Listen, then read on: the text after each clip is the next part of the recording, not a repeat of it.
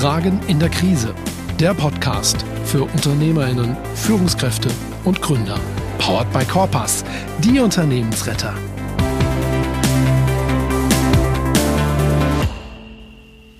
Herzlich willkommen zu unserer heutigen Episode Fragen in der Krise mit einem ganz besonderen Gast.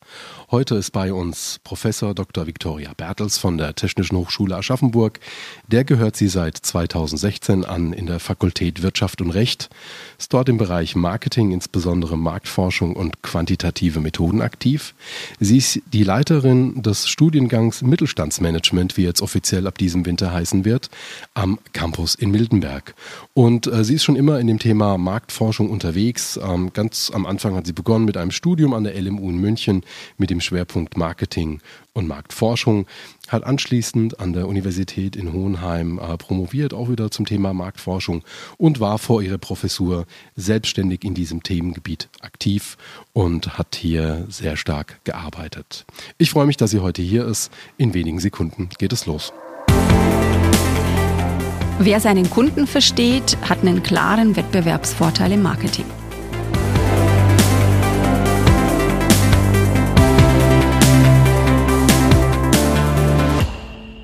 Herzlich willkommen, Frau Professor Bertels. Schön, dass Sie heute bei uns sind. Vielen Dank, Herr Fungris. Ich begrüße Sie auch ganz herzlich. Dankeschön, Dankeschön. Wir haben äh, heute, finde ich, für Mittelständler, für Unternehmen und ähm, ja, alle die, die sich irgendwo im Markt bewegen, finde ich ein hochinteressantes Thema dabei. Wir sprechen heute über das Thema Customer Journey. Zu Beginn wollte ich Sie fragen, ob Sie uns erstmal so ganz grundlegend abholen könnten, was man so im Marketing unter der Customer Journey versteht, was das ist, wofür das gut ist, worin das Ganze seinen Nutzen hat. Denn wann hat man schon mal dann eine Marketing-Expertin hier am Tisch? Sehr gerne. Ja, Customer Journey ist, wie ich finde, ein zentrales Konzept im Marketing, in meinen Marketing-Vorlesungen. Es vergeht keine Vorlesung, in der ich, auch wenn es nur kurz auf Customer Journey eingehe, Customer Journey beschreibt den Weg des Kunden, den der Kunde geht, bis er eine bestimmte Handlung ausführt. Und diese Handlung ist natürlich für viele Unternehmen Kauf eines Produkts oder ähm, in Anspruchnahme einer Dienstleistung. Aber der, diese Handlung kann auch schon ein bisschen früher angesetzt sein im Kaufprozess. Das heißt, wie geht der Kunde vor, bis er zum Beispiel ein One White Paper ähm, auf meiner Homepage als Unternehmen aufgerufen hat. Wie sucht der Kunde nach Informationen? Wie trifft der Kunde Entscheidungen? Ähm, auf welchen Kanälen? Wir sprechen auch von Touchpoints, also auf welchen Touchpoints, auf welchen Kontaktpunkten, auf welchen Kanälen ist der Kunde unterwegs? Und auch je Kanal, welche Informationen sind in der bestimmten Phase in dem Kaufentscheidungsprozess für den Kunden wichtig?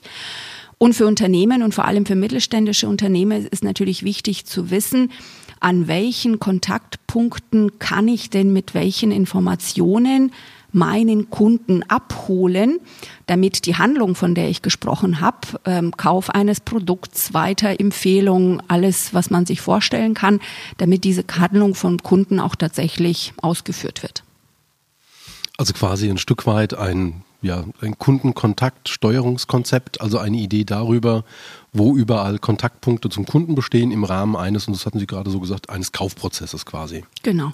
Wir teilen Kontaktjourney immer in so unterschiedlichen Phasen auf. Das heißt, es geht los mit Bekanntheit. Wie erfährt der Kunde denn überhaupt, dass es das Produkt, die Marke, die Dienstleistung, das Unternehmen gibt? Und dann geht es im Kaufprozess weiter von der Bekanntheit, das Thema Abwägung. Da braucht der Kunde natürlich mehr Informationen, spezifischere Informationen. Dann sucht er auch an anderen Kontaktpunkten Kontaktpunkten.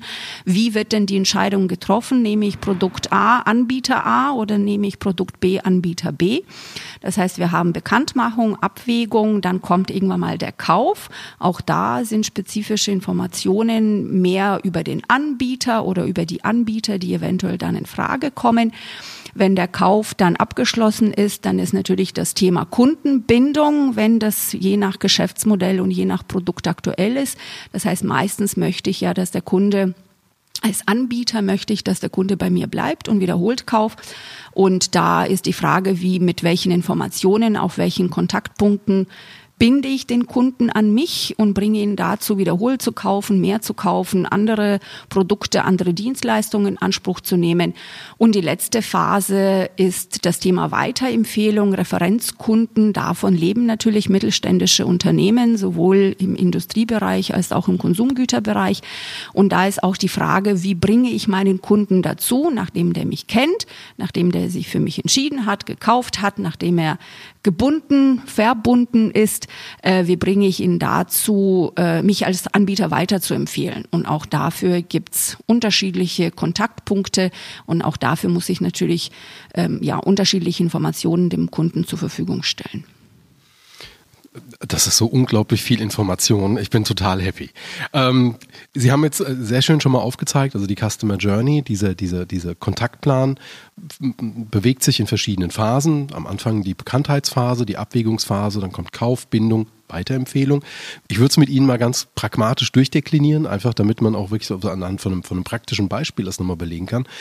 Diese Bekanntheitsphase, wie könnte das im Warenlegen konkret aussehen? Also wenn ich jetzt beispielsweise ein, ein Mittelständler bin, der irgendwelche Plastikschütten herstellt. Ich mache jetzt ein ganz alltägliches Beispiel.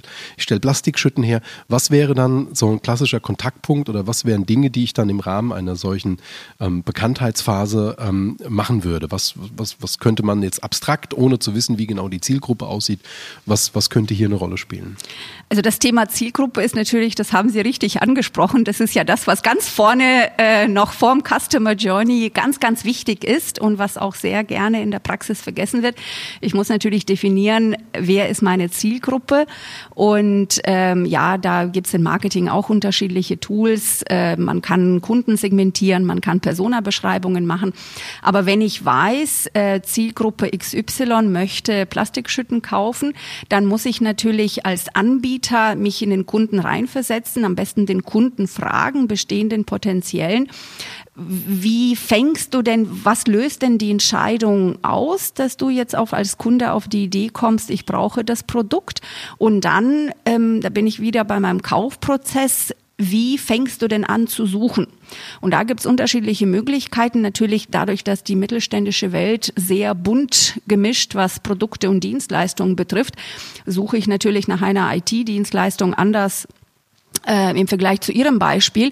Aber da wäre es zum Beispiel denkbar, dass der Einkaufsmitarbeiter bei meinem Kunden erstmal ganz klassisch in Google sucht äh, und entsprechende Schlagwörter angibt. Ähm, und da, jetzt bin ich wieder auf der Anbieterseite, muss ich natürlich schauen, dass ich nicht erst bei der Suchmaschine auf der Seite 250 aufgerufen werde, weil bis dahin kommt keiner, sondern dass ich ziemlich weit vorne, jetzt können wir natürlich in Detail reingehen, bezahlt, unbezahlt, aber dass ich, wenn ich weiß, dass der Kunde erstmal an erster Stelle bei Google sucht, was es da in meiner Region, in der Branche für Möglichkeiten gibt, da muss ich natürlich als Anbieter gewährleisten, gewährleisten, dass ich bei der entsprechenden Suchmaschine weiter vorne ähm, als Suchergebnis rauskomme. Das wäre so ein Beispiel für ein Touchpoint, wie wir es sagen. Ähm, da sprechen wir auch ähm, in der Bekanntheitsphase, sprechen wir von Suchmaschinenoptimierung, Suchmaschinenwerbung. Aber die Voraussetzung ist, dass ich weiß, was der Auslöser beim Kunden ist, dass der auf die Idee kommt, nach einem Produkt zu suchen und was so die ersten Schritte sind, die der Kunde unternimmt, ähm, wie er nach möglichen Anbietern sucht. Und jetzt kommt natürlich erschwerend hinzu, dass äh, wir in mittelständischen Unternehmen ganz unterschiedliche, auf der Kundenseite ganz unterschiedliche Akteure haben. Das heißt, zum einen haben wir einen Einkäufer, der ähm, nach ganz anderen Informationen sucht und auch wahrscheinlich andere Kanäle äh, besucht und äh, sich anders informiert im Vergleich zu jemandem, der tatsächlich mit diesen Maschinen dann am Schluss arbeitet. Ähm, das heißt, da bin ich wieder beim Thema Zielgruppe, Kunde, Persona-Beschreibung, Marktsegmentierung. Möchte ich einen Einkäufer erreichen? Möchte ich den Nutzer des Produkts erreichen? Möchte ich im Endeffekt denjenigen erreichen, der danach unterschreiben soll? Das sind unterschiedliche Kanäle, meistens unterschiedliche Informationen, die ich schon in der Bekanntheitsphase ähm, ja ausspielen muss als Anbieter, damit der Kunde dann in meinem Prozess auch weitergeht. Das heißt, wir haben von Anfang an also eine Zielgruppen- oder eine Zielgruppenpersona zentrierte Informationsabgabe. Ähm, ich lure so ein bisschen auf meinen, meinen Zettel mit den, mit den Notizen. Die nächste Phase ist ja die Abwägung. Das heißt, hier äh, treffe ich ja eine Abwägung zwischen verschiedenen Anbietern in deren Leistungsdichte.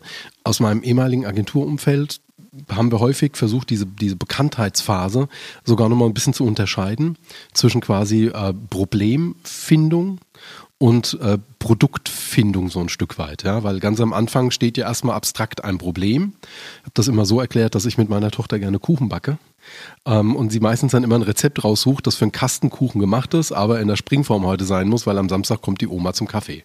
So, jetzt brauchen wir den berühmt-berüchtigten Umrechner. Also unser Problem ist, wie kriege ich das Ding umgerechnet? Ähm, und jetzt beginnt im Prinzip erstmal die problemzentrierte Suche, bevor ich jetzt überhaupt bei den ersten Produkten, und dann gibt es eben klassisch diese, diese Kreuztabellen oder es gibt eben halt auch Rechner als solches. Also sprich, da komme ich dann eigentlich erst auf so eine Produktebene, um dann auf die Abwägungsebene bezüglich der Anbieter zu kommen. Finden Sie das vorteilhaft, im Prinzip diese, dieses, diese Problemzentrierung nochmal am Anfang zu nehmen oder, oder, oder finden Sie es eher, eher, eher Schmuck am Nachthemd? Ich finde das sehr wichtig, weil wir als Menschen, und da ist es egal, ob Industrie, Mittelstand oder wenn wir Schokoriegel kaufen, wir, wenn wir einen Kaufprozess auslösen, dann kommt ja bei mir im Kopf nicht, ich will jetzt einen Schokoriegel, sondern es kommt im Kopf, ich habe Hunger. Das heißt, und da bin ich wieder bei meiner äh, Phase Bekanntheit im Customer Journey, ich muss dem Kunden bei seinem Problem abholen, was könnten denn seine Probleme sein und ich muss es bei meinen Informationen, die ich dem Kunden zur Verfügung stelle, da sprechen wir von Content Marketing, muss ich veranschaulichen, wie denn sein Problem mit meinen Produkten, mit meinen Dienstleistungen gelöst werden kann. Das heißt, wenn ich jetzt beim Schokoriegel bin ähm, und ich sage, ich habe Hunger, dann muss ich den Kunden nicht abholen, guck mal, was für schöne Schokoriegel wir haben, sondern eher beim Hungergefühl, ah, du hast Hunger, dann schau mal, was wir hier im Angebot haben. Und das ist ein ganz wichtiger Punkt eben in dieser ersten Phase von Customer Journey. Wir denken in Problemen. Ich habe ein Problem, Maschine ist kaputt. Ich habe ein Problem, wenn wir Beispiel IT nehmen, Rechner ähm, geht nicht oder Datenschutz muss ich mir drüber Gedanken machen. Ich denke ja nicht sofort in Anbietern und in konkreten Produkten, welche Clouds, wo ich ähm, in Anspruch nehmen kann. Und deswegen ist es ganz wichtig, den Kunden beim Problem abzuholen und ihm diese Brücke, die Sie genannt haben, ähm, selber im Rahmen der Informationsvermittlung zur Verfügung stellen ähm, damit er erstmal nicht kognitiv krampfhaft sich selber überlegen muss, wie kriege ich denn meinen Kuchen jetzt in die Kastenform, sondern damit es direkt auf dem entsprechenden Kanal ganz vorne steht, also meinetwegen bei meiner Suchmaschinenoptimierung, äh, wenn ich dann den ersten Treffer anklicke, dann steht schon am besten so ein Umrechner, äh, wie komme ich auf der einen Form in die andere Form, damit der Kunde dann nicht erstmal selber kognitiv drüber nachdenken muss, sondern damit ich ihm schon die Lösung anbieten kann. Also quasi geführt eigentlich ein Stück weit, ne? Ja. Ähm, ich finde es ganz interessant. Also eines, ich habe vor kurzem mich mit ähm, jemandem aus dem, aus dem Bereich Suchmaschinenmarketing und, und Suchmaschinenoptimierung unterhalten. Er sagt, nach wie vor ist eines der beliebtesten Pattern auf Google, ist, ist das Pattern, wie kann ich? Und jetzt machen sie es fertig. Ne? Also wie, wie kann ich Terrassenplatten putzen, wie kann ich Schimmel entfernen, wie kann ich irgendwas.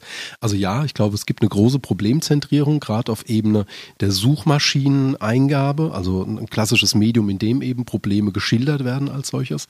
Ich glaube, früher musste man das ja viel stärker abstrahieren, man musste den Leuten Probleme unterstellen. Heute kann man Problemführung und Lösungsführung, glaube ich, hier sehr eng verzahnen, eben durch, durch Content Marketing als solches, ja. Ja, ich glaube, es ist eine sehr, sehr, sehr wichtige Phase. Wie komme ich oder was mache ich als Unternehmen, um dann den, den Kunden von der Bekanntheitsphase in die Abwägungsphase zu führen? Was sind da so klassische Brücken und was ist auch dann das Ziel in der Abwägungsphase? Was will ich am Ende damit mit dem potenziellen Kunden erreichen? Ja, das Ziel in der Abwägungsphase ist, dem Kunden detailliertere Informationen, also es macht ja keinen Sinn, in der Bekanntheitsphase den Kunden schon voll zu äh, bedienen mit ganz vielen technischen Details zu meiner IT-Dienstleistung oder zu den Terrassenplatten, sondern erstmal, wenn ich in der Bekanntheit vom Problem ähm, loslaufe, ist natürlich die Abwägungsphase in dem Sinne anders, dass ich viel mehr Informationen liefern muss, ähm, wenn ich es geschafft habe, in das, wie wir nennen, Evoked Set von dem Kunden reinzukommen, dann muss ich natürlich viele spezifische Informationen zu meinem Produkt, zu meiner Dienstleistung anbieten. Also wenn ich jetzt wieder beim Cloud bleibe, muss ich vielleicht technische Informationen ähm, dazu zur Verfügung stellen auf den entsprechenden Kanälen. Das heißt, bei der Abwägung spätestens könnte ich mir vorstellen, dass der Kunde dann tatsächlich auch auf meine Webseite kommt und da muss ich sehen, dass es übersichtlich zwar komprimiert, aber alles Wichtige drinsteht. Und jetzt kommt die Herausforderung von den Zielgruppen, über die wir zu Beginn gesprochen haben, weil der Einkäufer braucht detaillierte Informationen, aber ganz andere Informationen Informationen äh, über meine Cloud-Dienstleistungen im Vergleich zum IT-Personal, äh, das dann später auch mit diesen IT-Dienstleistungen tatsächlich arbeitet. Und da ist so ein bisschen die Kunst, äh, diese Informationen für unterschiedliche Zielgruppen in komprimierter Form ähm, zur Verfügung zu stellen und das eben auf den Kontaktpunkten, wo die auch unterwegs sind. Weil ein Einkäufer, wenn ich jetzt beim IT-Bereich bleibe, der geht nicht äh, auf irgendwelche Fachforen zum Thema Cloud-Lösungen und wie speichere ich meine Daten und wie sichere ich meine Daten, sondern der hat seine Medien, seine Kontaktpunkte, wo der unterwegs ist. Das sind vielleicht Fachzeitschriften, aber eben aus der Einkaufsperspektive, während die IT Fachleute, die dann mit der Leistung tatsächlich arbeiten, die gehen dann wiederum sind in anderen Kontaktpunkten unterwegs und suchen aber auch ganz andere Informationen. Und da ist die Kunst zu identifizieren, auf welchem Kontaktpunkt wie detailliert, welche Informationen technisch, kaufmännisch ähm, ich liefern muss, ich zur Verfügung stellen muss. Und wenn ich das geschafft habe, dann ähm, ist mein Kunde, potenzieller äh, Kunde, dann ist er mittendrin in der Abwägungsphase und dann muss er sich selber nicht Informationen suchen, sondern dann hat er die Informationen, die er braucht, auf den Kanälen, wo der unterwegs ist. Das finde ich sehr, sehr interessant, weil jetzt können wir auch schon das erste Mal so ein bisschen zeigen, wie diese, diese Customer Journey, also dieses Kontaktlenkungskonzept auch funktionieren kann wir haben gerade eben gesagt, in der Bekanntheitsphase, da findet zum Beispiel Suchmaschinenmarketing statt. Und jetzt kann ich wieder aus meiner eigenen Erfahrung berichten. Ich habe mich vor kurzem angefangen, für Kartuschen zu interessieren. Und zwar keine Druckerkartuschen, sondern die Kartuschen, die im Wasserhahn drin sind, mit denen das Wasser gemischt wird. Also diese Mischkartuschen, die war kaputt. Ich brauchte eine neue. Und ich habe dann relativ schnell gemerkt, wenn ich naiv suche und sage, ich brauche eine Mischbatterie für den Wasserhahn, dann kriege ich ein Suchmaschinenangebot, da kann ich draufklicken und dann lande ich auf einer Baumarktseite und dort ist im Prinzip für den Do-it-yourself-Mensch, also in dieser Abwägungsphase dann, werden mir Do-it-yourself-Informationen zur Verfügung gestellt, wie ähm, wechsle ich das Ding aus, was muss ich beachten, wie muss ich vorgehen, da sind Videos, da sind bestimmte Informationen, die wenden sich an die Zielgruppe Do-it-yourself selber machen. Am nächsten Tag wusste ich dann schon, dass diese Kartusche, die ich suchte, AE210 heißt. Also bin ich nicht mehr hergegangen und gesagt, wie kann ich eine Mischbatterie, sondern ich bin reingegangen, habe gesagt, äh, Kartusche AE210, Anbieter Chroma, bin da reingegangen und lande auf einmal auf einem Angebot, wo es eher darum geht, dass ich quasi Einkäufer bin und ganz viel technische Informationen zu dieser, zu dieser Kartusche gefunden habe, aber kein Do-it-yourself-Video mehr oder sonst was in der Richtung. Also ich habe hier quasi, ich bin in zwei unterschiedliche Wege der Customer Journey geraten. An dem einen Tag eine, die sich eher an die Zielgruppe Privatkunden gewandt hat und an dem anderen Tag dann interessanterweise eher an die Zielgruppe Einkäufer oder Facheinkäufer oder Fachsanitär irgendwas, ähm, der genau weiß, wie das Ding heißt und deshalb ganz andere Informationen zur Verfügung gesteht, äh, gestellt bekommen muss. Und das war so ein bisschen dieses Beispiel, das sehr deutlich zeigt, dass sich hier diese Wege eben unterschiedlich gestalten und dann mit unterschiedlichen Informationen und Anleitungen eben auch aufgefüttert werden. Jetzt haben Sie aber gerade eben nochmal einen Schlüsselbegriff gesagt, da muss ich nochmal nachhaken. Sie haben Evoked Set gesagt. A, was bedeutet das? Ähm, und was kann ich tun, um eben als Anbieter Teil dieses Evoked Set bei meinen potenziellen Käufern dann auch zu werden? Ja, da sind wir auch wiederum mittendrin beim Thema Customer Journey. Also Evoked Set nennen wir Marketing die Produkte, die ich im Kopf habe als Einkäufer. Jetzt bleibe ich vielleicht bei meinen Schokoriegel äh, wenn ich Hunger habe und sage, okay, ich möchte mir jetzt einen Schokoriegel kaufen, das heißt, die erste Phase haben wir abgeschlossen. Jetzt ist klar, ich informiere mich dann nicht tagelang über unterschiedliche Schokoriegel, aber Evoked Z sind im Endeffekt die Marken, die mir in den Kopf kommen, wenn ich denke, okay, was könnte ich jetzt kaufen. Und dann gibt's unterschiedliche Marken, die ich kenne. Das heißt, die Bekanntheitsphase haben wir dann schon hinter uns. Und die Kunst ist natürlich in diese Aufzählung der Marken, der Produkte, der Anbieter, äh, wenn wir im Mittelstand unterwegs sind, ähm, in den Kopf, ähm, im Kopf des Kunden da reinzubekommen. Das heißt, an welche Anbieter, an welche Marken, an welche Produkte denkt der Kunde, wenn der sich überlegt, IT-Services, Terrassenplatten oder sonstiges ähm, zu beschaffen. Und die Kunst ist, ähm, das ist das, was in der Bekanntheitsphase passieren sollte. Das heißt, ich müsste bei meinem potenziellen Kunden, und das ist vor allem im Mittelstand wichtig, ich muss jetzt nicht eine Marke aufbauen oder einen Namen aufbauen, der überall bekannt ist, ähm, sondern ich muss bei meinen potenziellen Kunden, und da sind wir beim Thema Zielgruppe, Persona, alles, was wir schon besprochen haben, ich muss es schaffen, da in dieses Evoked-Set zu kommen, auch hier mit entsprechenden ähm, Kommunikationsmaßnahmen, ähm, sei es Online-Werbung, das ist natürlich sehr produktspezifisch, aber ich muss schauen, dass ich beim potenziellen Kunden als Anbieter in dieses Evoked-Set komme, dass wenn die Abwägungsphase beim Kunden stattfindet, dass der Kunde abwägt und sagt, okay, Anbieter A gegenüber Anbieter B, was spricht dafür, was spricht dagegen?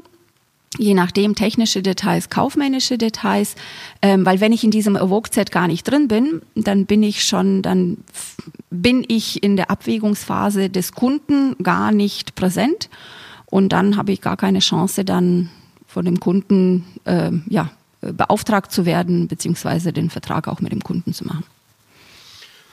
Super, äh, wunderbare Erklärung. Ich habe, das drängt sich mir auch schon die nächste Frage auf, aber bevor ich die loswerde, muss ich ganz kurz die Werbeglocke einläuten. Dann machen wir ganz kurz Werbung, sind gleich wieder da und dann freue ich mich gleich mit Ihnen darüber zu sprechen, ob EvokeZ bedeutet, dass der Kunde schon mal bei mir gekauft haben muss oder ob EvokeZ auch funktioniert, wenn der Kunde noch nicht bei mir gekauft hat, aber die Marke mir schon bekannt ist.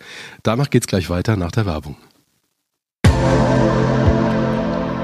Hi, du interessierst dich für mehr Sichtbarkeit und Reichweite dank authentischer Videos für dich und dein Unternehmen? Dann habe ich einen hervorragenden Tipp für dich.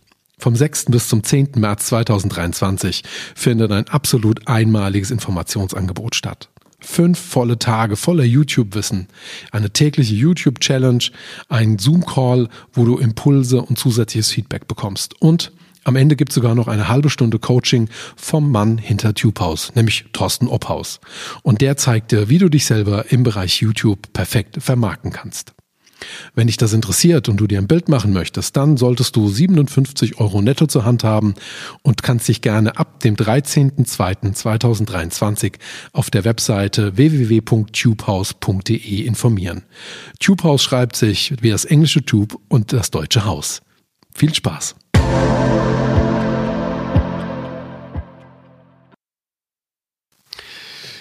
Da sind wir wieder zurück und die Frage jetzt, bin ich im Evoke-Set nur, wenn jemand bei mir gekauft hat und also quasi Wiederkäufer wird oder kann jemand mich im Evoke-Set haben, auch wenn er erstmal vielleicht nur meinen Namen und meine Marke kennt? Eh, das zweite ist klar, weil äh, sonst habe ich ja überhaupt keine Chance, an neue Kunden zu kommen. Und auch hier ist die Frage, wir haben ganz am Anfang über die Phase, jetzt gehen wir ein bisschen weiter hinten in meiner Customer Journey, das Thema Weiterempfehlung. Und da ist es natürlich wichtig, aus der Weiterempfehlung meines Kunden A können natürlich viele potenzielle Kunden B, C und D ähm, auch auf meinen Namen, auf, auf mein Produkt ähm, kommen. Und das ist auch eine wunderbare Gelegenheit, dass der bestehende Kunde meinen Namen gehört hat, gehe ich davon aus, Haken dran. Aber wie komme ich auf neue Kunden? Ja, zum Beispiel, indem ich bei bestehenden Kunden darauf achte, beziehungsweise sie drum bitte, Stichwort Referenzmarketing, dass die mich weiterempfehlen, dass sie für mich Referenzkunden sind, weil wenn der Kunde in einer bestimmten Branche ähm, seinem entweder Wettbewerber oder seinem Zulieferer oder je nachdem, in welcher Branche wir sind, mal erzählt hat, ach ja, pass mal auf, Cloud-Services von Unternehmen XY sind super, wenn du mal, das, der, der andere Kunde muss gar nicht direkt im Kaufprozess sein und nach Cloud-Services suchen, sondern es reicht auch, wenn man sagt, ja, wenn du mal da ähm, ein Problem hast, schaust dir mal den Namen, den Anbieter an. Dann schaffe ich es in Evoked Set als eine Möglichkeit, wie ich es schaffe, in Evoked Set meines potenziellen Kunden zu kommen.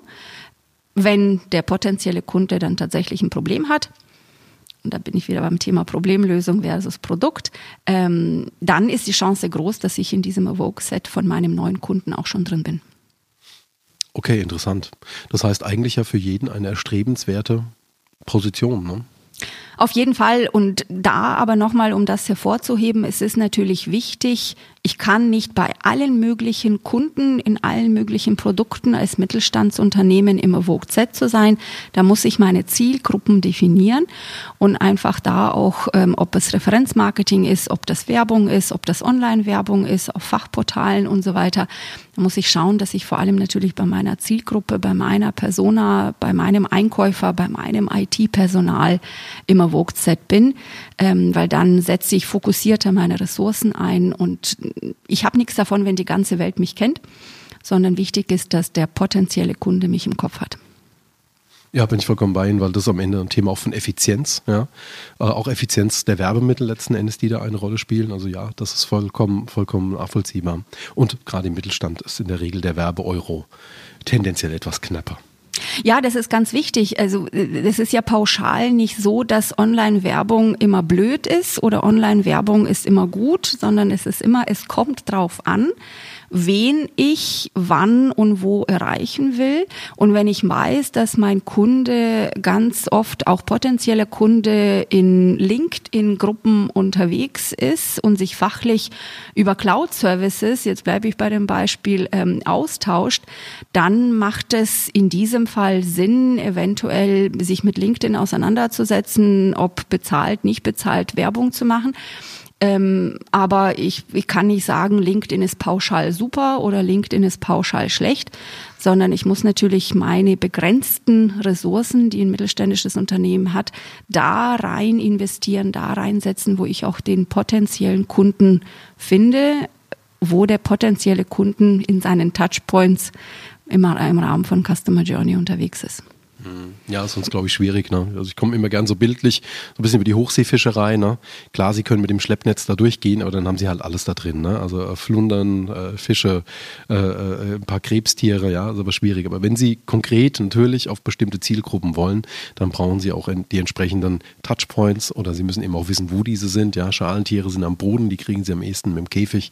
Äh, Thunfisch mit, mit der Angel, mit der Rute, ja, und, und, und, und Schwarmtiere dann eher mit dem Netz. Also von daher, ja, da, da bin ich vollkommen bei Ihnen. Und ganz wichtig ist, ich komme selber aus der Marktforschung, Zielgruppenforschung, Kundenanalyse. Ich muss auch als Unternehmen wissen, ich will Thunfisch. Und ich will, also was für Fische will ich? Und das ist eben dieser Schritt, von dem wir gesprochen haben. Ich muss, bevor ich mit irgendwelchen Customer Journey anfange, irgendwelche äh, Reisen des Kunden zu malen, muss ich ganz genau wissen, für Thunfisch ist Customer Journey sieht so und so aus und für andere Fischarten ähm, sieht es anders aus. Das heißt, ich muss mir vorher ganz genau, genau Gedanken machen, was ist meine Zielgruppe, wen will ich ansprechen und dann kann ich loslaufen. Mhm. Da habe ich dann zum Ende nochmal ganz viele Fragen. Was, was mache ich, wenn ich, wenn ich merke, ich liege daneben? Oder was mache ich, wenn ich merke, mir fehlt auf einer dieser Ebenen ein Angebot? Aber das stelle ich noch einen kleinen Moment zurück. Meine Frage jetzt, wie kriege ich jemand von der Abwägungsphase in die Kaufphase hinübergespielt und was genau leistet eigentlich die Kaufphase? Denn in der Abwägungsphase, dann habe ich verstanden, ich verstehe, da gibt es verschiedene Produkte, da gibt es verschiedene Anbieter als solches. Was passiert dann genau in der Kaufphase? Ja, in der Kaufphase, wenn ich das mit meinen Informationen und mit den richtigen Kanälen geschafft habe, dann gehe ich einen Schritt weiter. Das heißt, der Kunde, ich bin optimistisch, der Kunde oder der potenzielle Kunde entscheidet sich jetzt für mein Produkt, meine Dienstleistung. Und auch hier, ich brauche nicht mehr mit technischen Informationen zu kommen. Die haben wir schon in der Abwägungsphase abgelegt oder mit kaufmännischen Informationen rund um Einkauf sondern da brauche ich mehr Abwicklungsinformationen oder braucht der Kunde mehr Abwicklungsinformationen.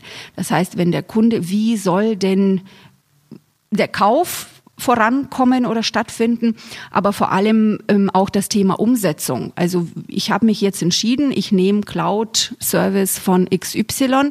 Wie setze ich das oder wie setzt der Kunde konkret diese Dienstleistung in seinem Unternehmen um? Und da sind wiederum ganz andere Informationen, auch spezifisch auf den Kunden, individuell. Ich muss mich ähm, sehr viel mit dem Kunden, mit seiner gegenwärtigen Situation auseinandersetzen und wirklich sehr kundenindividuell ihm Informationen zur Verfügung stellen. Kaufvertrag gut, wie setzen wir konkret um, wie führen wir die Dienstleistung ein, wie stellen wir die Maschine, die du gekauft hast, zu dir in die Produktionshalle. Das ist äh, die Besonderheit der Kaufphase.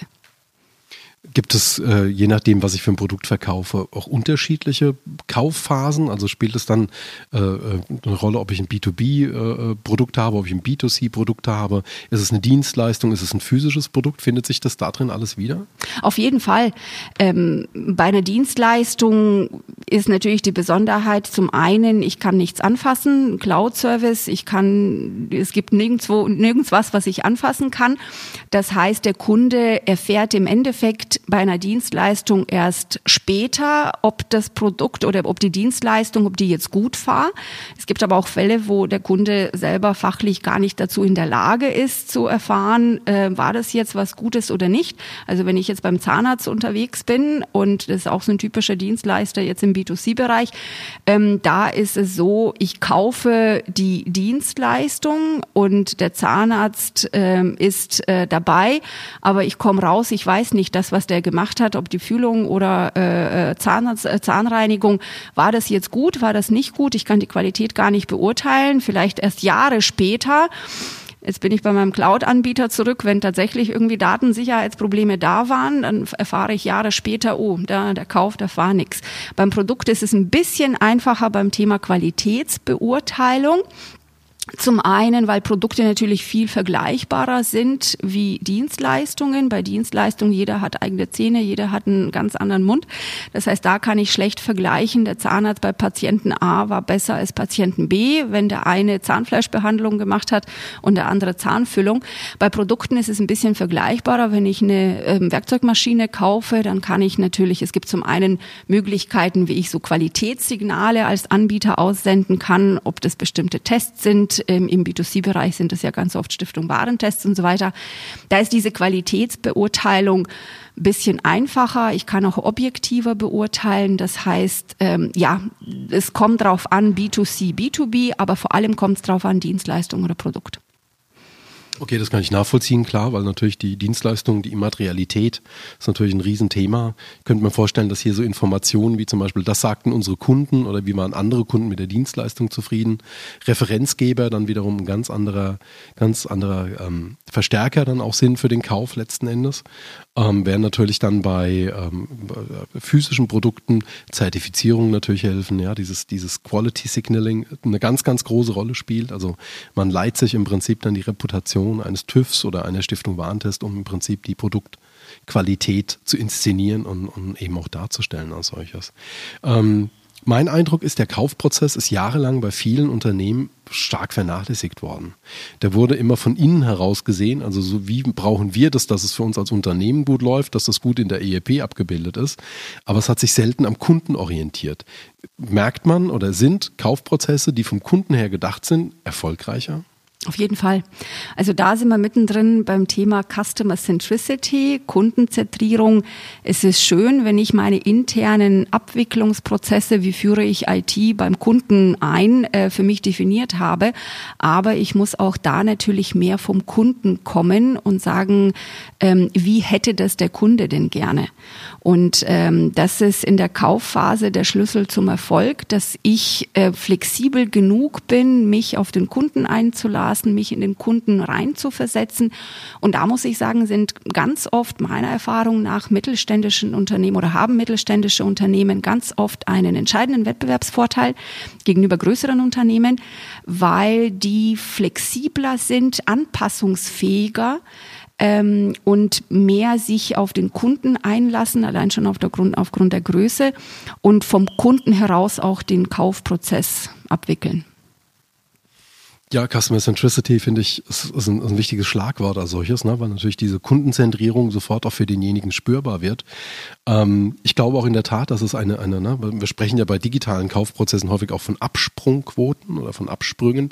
Ich glaube, dass diese, diese Qualität des Kaufprozesses ganz maßgeblich ist, wie viele Leute aus diesem Kaufprozess an dieser Stelle, also wenn die jetzt schon die ersten drei beziehungsweise vier Stufen genommen haben, ich glaube, Großteil der Absprungrate, klar, die eine ist natürlich Preis und Leistung, aber ich glaube auch der andere Teil ist, wie gut ist dieser Kaufprozess so transparent gemacht, im Sinne von, wenn ich jetzt hier aufs Knöpfchen drücke, weiß ich jetzt schon, was später passiert. Und ähm, ich glaube, da bleiben viele Chancen ungenutzt. Zumindest ist so meine Beobachtung so ein bisschen. Da haben Sie vollkommen recht. Ganz krass finde ich das übrigens auch bei so klassischen äh, IT-Dienstleistern oder IT-Produkten, die an der Stelle, wo der Kaufprozess beginnt, ums Verrecken nicht sagen wollen, was das Produkt kostet. Ne? Jetzt weiß ich, das ist eine Strategie, um letzten Endes hier den, den Haken weiter zu bespielen. Ähm, ich finde das aber ganz, ganz schwierig, gerade weil wenn ich in diesem Übergang vom, von der Abwägungsphase in die Kaufphase bin und auch eine, eine relevante Entscheidung treffen will, werde ich ja eigentlich zurück in die Abwägungsphase gedrängt. Finden Sie das gut? Haben Sie das auch schon mal gesehen? Ist das auch etwas, was Sie eher bedauern oder sagen Sie, das ist geschickt gemacht oder ist es ungeschickt gemacht? Aus der Kundensicht äh, und ich komme aus dem Marketing und ich vertrete natürlich die Kundensicht. Aus Kundensicht ist es äh, sehr unglücklich, weil zum einen, wir sind ja nicht alleine auf dem Markt, also Monopolstellung haben die wenigsten Unternehmen heutzutage. Und das Problem ist, gefährlich wird es vor allem dann, wenn ich sage, hm, ich weiß nicht, was, was, was die Leistung eben kostet, wie der Preis ist und wir müssen, es ist immer sehr äh, flexibel. Aber wenn in der Abwägungsphase mehrere Unternehmen, mehrere Anbieter da sind, und einer davon sagt, pass mal auf, wir machen das ganz transparent, wenn du Komponente A nimmst, dann zahlst du so wie Produktkonfigurator, wenn Sie so wollen. Ähm, Komponente A zahlst du so und so viel und Komponente B und wenn du das zusammennimmst, das heißt, wenn man das ganz transparent, äh, wenn der Wettbewerber das ganz transparent dem Kunden auf den Tisch legt, dann ist die Entscheidung klar ähm, und dann bin ich äh, aus der Kaufphase raus und aus der Abwägungsphase verschwinde ich dann auch ziemlich schnell. Von daher ähm, ist es ganz wichtig, auch hier vom Kunden zu kommen und dem Kunden transparent. Ähm, der Kunde ist ja in, bei vielen mittelständischen Unternehmen ist viel mehr Partner, vor allem wenn das ein Kunde ist, der auch immer wieder kauft. Das heißt, ich muss dem Kunden transparent alle relevanten Informationen und auch natürlich zum Thema Preis zur Verfügung stellen und damit der Kunde einfach die Transparenz dieser Entscheidung spürt und dann davon abhängig auch Entscheidungen, seine Entscheidungen treffen kann. Ich finde auch diese, diese, also diese Kopplung an den Preis, an die Transparenz sehr wichtig, um Qualifying zu erzeugen. Weil am Ende des Tages muss ich ja jetzt auch als Anbieter einen schnellen, unkomplizierten Prozess anbieten, in dem der Kunde entscheiden kann, dieser Anbieter, dieses Angebot ist relevant für mich oder es ist auch unrelevant. Auch diese Klarheit hat ja Qualität inne. Und wenn ich jetzt an dieser Stelle wirklich nur mit denen potenziellen Anfragen und Kunden arbeiten möchte, die relevant sind, dann muss ich ja hier irgendwo auch den Filter setzen. Ja? Ähm, wir beide kennen ein, ein, ein, Unternehmen, das im Bereich Displaybau äh, äh, unterwegs ist. Da haben wir mittlerweile ganz klar eingeführt, sobald da eine Anfrage kommt, dann genügt da wirklich ein ganz rudimentäres, einfaches Bild des alten Displays und wir machen auf Basis dieses Bildes ein, eine Kostenschätzung, was dieses Display jetzt in neu oder in verändert kosten wird, damit der Kunde sofort entscheiden kann, das ist für mich relevant oder das ist für mich irrelevant. Weil es macht gar keinen Sinn, einen Kunden hinter dem Preisvorhang entlang tanzen zu lassen, wenn man eigentlich an der Stelle schon wüsste, der hat 50 Euro im Kopf und wenn wir ihm jetzt 250 Euro sagen, dann ist der raus. Wir verlängern jetzt einfach nur den Absprungprozess. Manchmal glaube ich, wäre schneller besser. Schneller besser und Sie hatten ja das, äh, den Aspekt der Effizienz angesprochen. Es ist für mich ja auch als Unternehmen ineffizient, den Kunden so lang wie es nur geht bei Laune zu halten, um am Schluss eben rauszubekommen, ich bin zu teuer, mein Produkt passt nicht, weil inkompatibel ähm, oder sonstiges. Das heißt, es ist für mich als Unternehmen auch wesentlich vorteilhafter, Transparenz rechtzeitig in dieser Kaufphase herzustellen, um für mich, für meine Vertriebsleute, für meine Vertriebsmannschaft ähm, ja eine Aussage zumindestens zu haben, sind wir beim Kunden noch auf dem Schirm? Sind wir wettbewerbsfähig, was Preise betrifft? Oder bei dem Kunden, was Preise betrifft, sind wir nicht wettbewerbsfähig? Dann ist es für meinen Vertrieb wichtig zu wissen und dann haken wir den Kunden für den, für das Produkt, für die Situation ab es kommen andere Produkte, andere Situationen. Und dann ähm, ja, geht, gehen dann die Vertriebsmühen und der Vertriebsaufwand dann auf die, an die Kunden, die dann erfolgsversprechender sind. Und daher ist es für beide Seiten wichtig, Klarheit zu schaffen. Und wir müssen das auch so sehen der Kunde, der hat dann, das kennen wir aus dem Privaten, der hat dann gar keine Lust, sich damit auseinanderzusetzen. Also der Kunde, der wird ja nicht, wenn mehrere Angebote in der Abwägungsphase auf dem Tisch liegen oder mehrere Anbieter in Frage kommen, der Kunde wird dann nicht sehr lang und sehr intensiv mit einem sehr intransparenten, äh, mit einer sehr intransparenten Beschreibung sich auseinandersetzen, sondern der sagt, hä, verstehe ich nicht, okay, alles klar, raus. Und ähm, allein deswegen sollte man sehr übersichtlich, transparent und klar formulieren, wie die Leistung ist und eben dann am Schluss dann wird die Entscheidung getroffen, ist es was oder ist es nicht. Zwei Gedanken würde ich gerne anfügen man darf natürlich auch nicht vergessen, um das zu bestätigen, was Sie gerade gesagt haben, der Entscheidungsprozess oder dieser, dieser Prozess ist ja probleminduziert und er ist nicht Hersteller oder Anbieter induziert.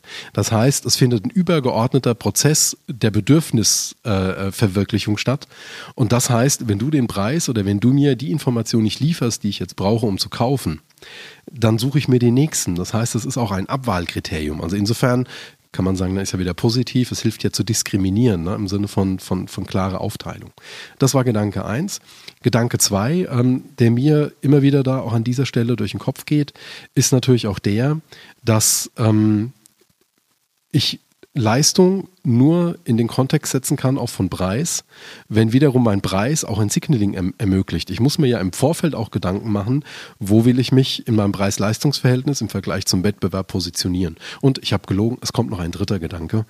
Ich glaube, wenn ein Unternehmen heute jedem Kunden das richtige Angebot machen möchte, preislich, dann ist das häufig ein Thema von mangelnden Chancen. Dann passt die Menge der Verkaufschancen nicht, weil wer mehr Verkaufschancen hätte, könnte stärker wählen. Ob er jetzt am Preis etwas macht, um den Kunden zu kriegen, oder ob er akzeptiert und sagt, nein, dieser Kunde, potenzielle Kunde hat eine andere Preis-Leistungsvorstellung, der wird woanders glücklicher.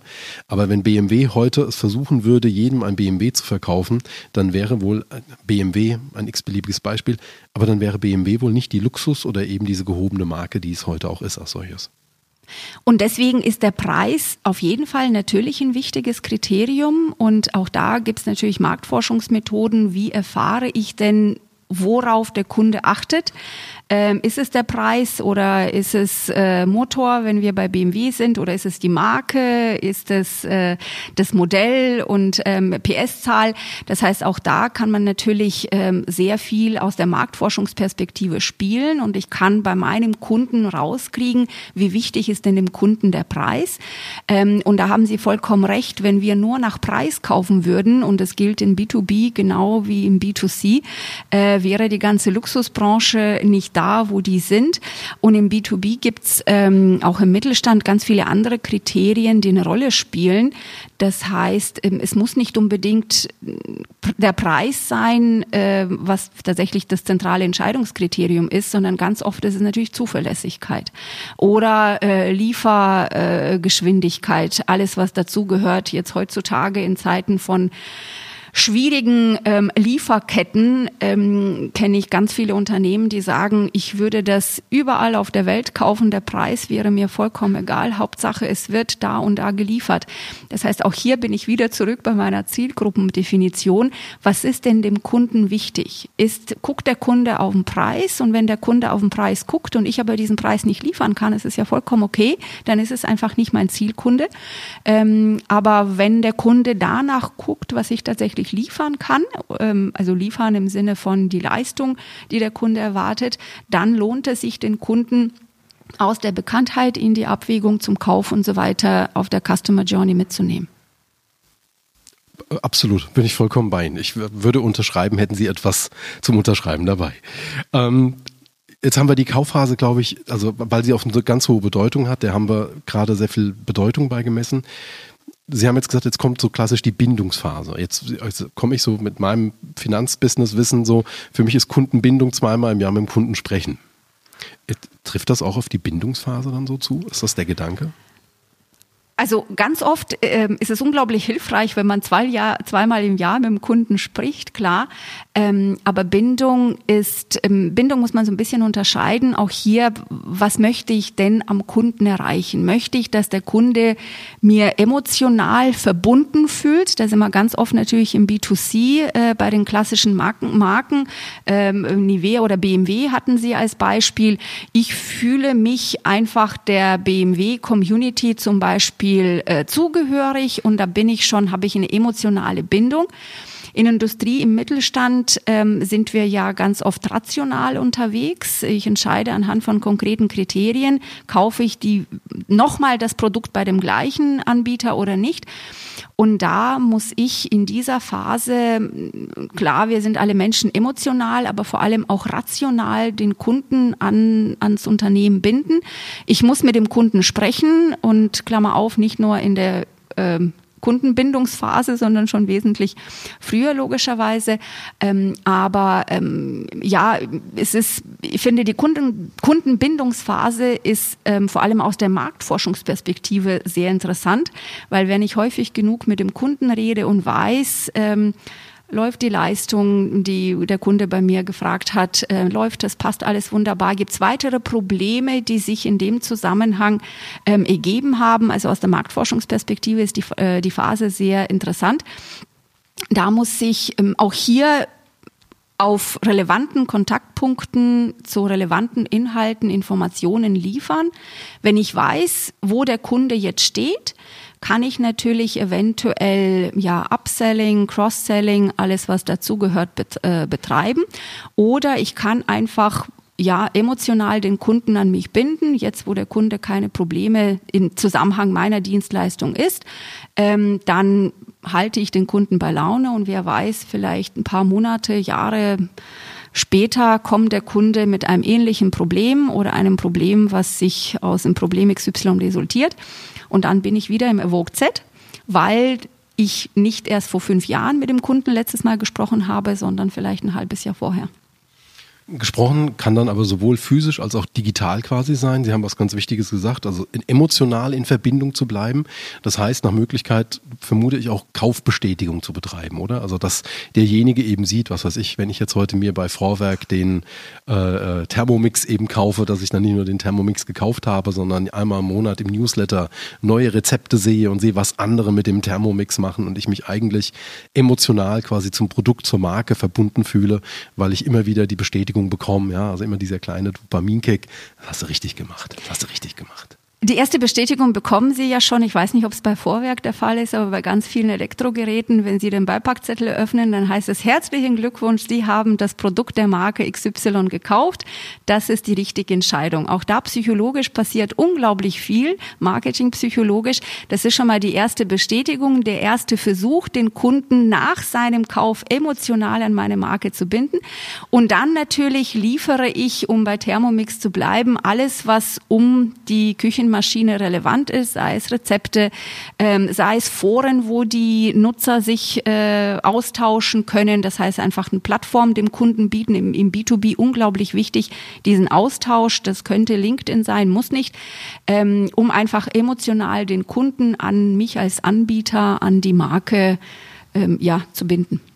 Und jetzt drängt sich auch so ein bisschen die letzte Phase auf. Ne? Also jetzt bin ich aufgeladen wie, wie verrückt, ja, bin total äh, auf diese, diese, diese Marke äh, fokussiert. Wie kann ich es jetzt schaffen, ähm, hier diese Weiterempfehlung zu generieren, zu provozieren? Wie kriege ich diesen Shift von der, von der Bindungsphase in die Weiterempfehlungsphase? Auch hier hilft oft manchmal mit dem Kunden reden und sagen, willst du mich nicht weiterempfehlen? Und auch hier muss ich natürlich dem Kunden helfen und die Touchpoints liefern, wo auch meine potenziellen Kunden unterwegs sind, um äh, ihre ähm, Entscheidungen dann zu treffen. Und da reicht's ganz oft, dass ich einfach dem Kunden sage, wenn ich bei Vorwerk ist, weiß nicht da, was da für Plattformen, für Rezensionen, Amazon oder sonstiges ähm, eventuell relevant wäre. Das heißt, es reicht ganz oft, wenn ich sage, empfehl mal bitte mich mal. Ähm, ganz oft passiert es automatisch. In, in, B2B, auch im Mittelstand, sind natürlich, sind wir ganz oft auf Messen aktiv. Und wir sind ja alle Menschen, wir reden und ähm, miteinander. Und da ist es automatisch, ach, pass mal auf, ich habe Produkt oder die Dienstleistung Cloud Service, äh, Cloud Service von XY. Ähm, das war so toll ich habe mich, also allein schon auch hier, wenn der Kunde emotional mich an mich gebunden fühlt, dann ähm, ist es schon viel, äh, was ich erreicht habe. Aber natürlich kann ich extra Plattformen schaffen für meine bestehenden Kunden, damit sie dann ähm, ja mich weiterempfehlen oder Webinare anbieten aus der Kundenperspektive. Ähm, also da gibt's auch ganz viele Möglichkeiten, welche Touchpoints ich in dieser Weiterempfehlungsphase einsetzen könnte. Ich glaube, ganz wichtig ist, dass sich Weiterempfehlung speziell da ergibt, wo auch vorher äh, eine Begeisterungsqualität kreiert wurde. Ich denke da gerade an das Kano-Modell, da würde ich dann auch mal den, den Link in die Show Notes hängen. Ähm, es geht nicht nur darum, dass die Basisqualität erreicht wird, also die, die jeder erwartet und die auch erfüllt sein muss. Äh, es geht auch nicht um die Leistungsqualität, also Qualität, die auffällt, aber die noch nicht dazu führt, dass man sagt, das war jetzt besonders begeisternd. Es geht um die Qualität, die ich nicht erwarte, die mich ja dann auch wiederum vom anderen Wettbewerber differenziert. Und das ist ja etwas, worüber die Menschen sprechen wollen. Ne? Wir sind äh, in unserer Maslow'schen Bedürfnispyramide ganz oben in der Selbstverwirklichung. Also ich glaube, nichts ist schöner, wie wenn Sie was Tolles erleben und können anderen erzählen, ich habe etwas Tolles erlebt. Hör mir mal zu, ich erzähle dir die Geschichte. Und das setzt aber voraus, dass der Anbieter, den ich dann weiterempfehle, auch etwas tut, was die anderen Anbieter eben nicht tun. Ne? Da liegt dann dieses Differenzierungsmerkmal in der Qualität, ähm, die, glaube ich, die Weiterempfehlung dann leicht machen. Und dann geht es vor allem um Mechanik, um, wie Sie es gesagt haben, Kontaktpunkte, damit ich dann eben auch diese Weiterempfehlung abspiele, abspule. Haben Sie, Sie haben vollkommen recht. Die Herausforderung beim Kano-Modell ist natürlich, dass die Begeisterung irgendwann mal, dass der Kunde sich an diese Begeisterungsleistungen gewöhnt so hat. gewöhnt, dass die dann irgendwann mal zu Leistungsanforderungen oder zu Leistungskomponenten kommen. Das heißt, wenn ich in jedes Hotel äh, reingehe und da äh, ursprünglich vielleicht zu meiner Begeisterung irgendein Schoki auf dem Kissen gelegen ist, irgendwann mal bin ich da so gewohnt, dass wenn ein Hotel eben keine Schokolade auf meinem Kissen platziert hat, dann bin ich schon, geht, geht es alles in Richtung Unzufriedenheit. Also da muss man ein bisschen ähm, aufpassen, aber sonst, Sie haben vollkommen recht. Wenn, wenn dem Kunden dieser Faktor wichtig ist, das ist natürlich ein ganz wichtiges Thema, wenn der Kunde Wert drauf legt und vorher das nicht erwartet hat, ähm, dann sind wir bei Begeisterungsfaktoren und darüber wird vor allem gesprochen, weil ähm, alles andere gehört zum Geschäft dazu und das ist nichts, was totale Begeisterung in mir auslöst. Da bin ich vollkommen bei Ihnen. Zu meinem großen Erstaunen galoppiert die Zeit schon wieder. Es ist unglaublich, wenn man in diese Themen eintaucht, ähm, äh, dann, dann, dann, äh, wir verlieren uns zwar nicht, aber es war sehr, sehr schön, das jetzt so tief mal zu betrachten. Trotzdem, das letzte Wort für heute haben Sie und ich wollte Sie fragen oder bitten, können Sie noch eine Empfehlung geben, wenn ich jetzt Mittelständler bin, wenn ich jetzt hier wieder auf meinem, meinem, meinem Unternehmerstühlchen sitze, wo fange ich an, an so einer Customer Journey zu arbeiten? Was sind erste einfache Schritte, dass ich mich mit diesem Thema auseinandersetze, wenn ich jetzt erkannt habe, dass diese Schritte für mich relevant sind und ich hier Kontaktpunktangebote machen muss, damit meinem Unternehmen hier gegebenenfalls nichts fehlt oder ich irgendwo untergehe. Wie fange ich so etwas pragmatisch an? Was sind erste kleine Schritte in dieses Thema hinein? Also die ganz offizielle Empfehlung, die ich natürlich geben könnte, wäre, Sie äh, machen entweder selber oder beauftragen ein Beratungsunternehmen, Marktforschungsberatung, der Ihren Kunden alle möglichen Zielgruppen, alle möglichen Persona-Beschreibungen ganz ausführlich analysiert und Ihnen dann diese Kontaktpunkte auf dem Silbertablett serviert. Die Erfahrung zeigt natürlich vor allem im Mittelstand, ähm, hat man keine Zeit, keine Ressourcen, keinen Nerv dazu, verständlicherweise. Deswegen ganz pragmatisch wäre meine wichtigste Empfehlung, reden Sie mit dem Kunden. Lassen Sie im Vertrieb ähm, mit dem Kunden reden und zwar nicht nur, was wir ganz am Anfang gesprochen haben, produktbezogen, sondern versuchen Sie einfach, sich in die Kunden, in die Situation des Kunden zu versetzen und den Kunden zu verstehen wenn das Problem XY auftaucht, wo suchst du? Wonach suchst du? Was ist denn dir wichtig? Und allein wenn der Vertrieb oder Kundensupport, äh, Service, äh, wer auch immer da unterwegs am Kunden ist, also alle Stellen, alle Mitarbeiter, Mitarbeiterinnen, die am Kunden sind, wenn die mit dem Kunden Punkt A reden und das natürlich auch Punkt B dokumentieren, weil es bringt nichts, wenn das Wissen der Vertriebsmitarbeiter X hat, aber dieses Wissen, von diesem Wissen des Unternehmens nichts mitbekommt. Das heißt zum einen mit dem Punkt, äh, mit dem Kunden reden und zum anderen das, was ich über den Kunden rausbekommen habe, zu dokumentieren. Stichwort Customer Relationship Management Tools, alles was dazugehört. Es muss nicht eine wahnsinnig tolle Datenbank mit ganz viel KI und sonstiges sein, sondern wenn ich das einfach irgendwo in irgendeine Datenbank dokumentiert habe, der Kunde geht so vor, dem Kunden ist das und das wichtig, der Kunde hat in der E-Mail X äh, nach dem Preis gefragt, aber dem Kunden ist auch Lieferzeitpunkt und so weiter wichtig. Das heißt, wenn ich aus diesen Gesprächen ähm, Informationen mitnehme und diese dokumentiere, dass sie dem ganzen Unternehmen zur Verfügung stehen, das ist schon ein ganz großer Schritt in die ähm, Richtung Kundenanalyse, Zielgruppenanalyse und da kommen automatisch auch mögliche Touchpoints, die ich dann als Anbieter aktiv schalten kann und dann kommen auch automatisch Empfehlungen zu, welche Informationen auf welche Touchpoints ähm, ich platzieren soll. Ähm, das ist schon der erste Schritt zum erfolgreichen Customer Journey Prozess. Wahnsinn. Ich glaube, das finde ich ein ganz pragmatischer äh, Ansatz. Ne? Also mit dem Kunden zu sprechen, sich in den Kunden hinein zu versetzen. Ähm, äh, klar, ab einem bestimmten Punkt vielleicht dann auch den Profi, die Profis hinzuzuziehen als solches. Ähm, wir haben es im Vorgespräch gehabt, trotzdem sage ich jetzt auch, auch Sie, glaube ich, sind für sowas einfach auch immer ansprechbar. Äh, klar, nicht als Berater oder Beraterin, aber vielleicht als Impulsgeber oder für den Austausch. Ähm, denn Sie haben ja gesagt, es ist häufig so, häufig diese, diese, diese Hochschule baut eine gewisse Distanz auf.